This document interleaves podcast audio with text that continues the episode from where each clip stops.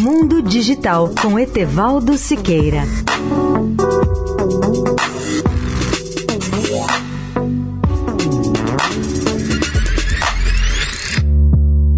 Olá, ouvintes da Eldorado. Steve Jobs, cofundador da Apple, morreu em 2011, deixando a empresa nas mãos de Johnny Ive, o designer sabão britânico, e de Tim Cook, um filho do Alabama, que se tornou um mestre das cadeias de suprimento e dos custos de produção.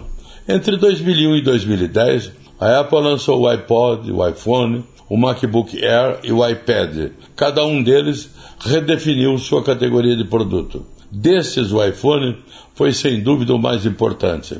Sua superioridade forçou todas as outras empresas que vendiam telefones caros a copiar o design da Apple ou entrar em colapso. A Apple de 2010, no final de seu decênio mirabilis, tinha um recorde de inovação em hardware que nenhuma outra empresa de eletrônicos poderia igualar, incluindo a Apple de 2020.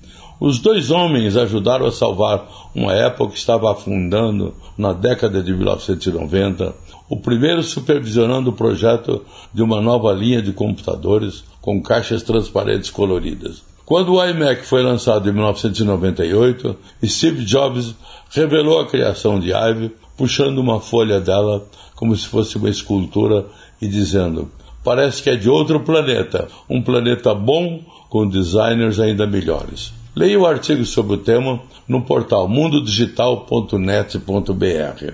Etevaldo Siqueira, especial para a Rádio Eldorado.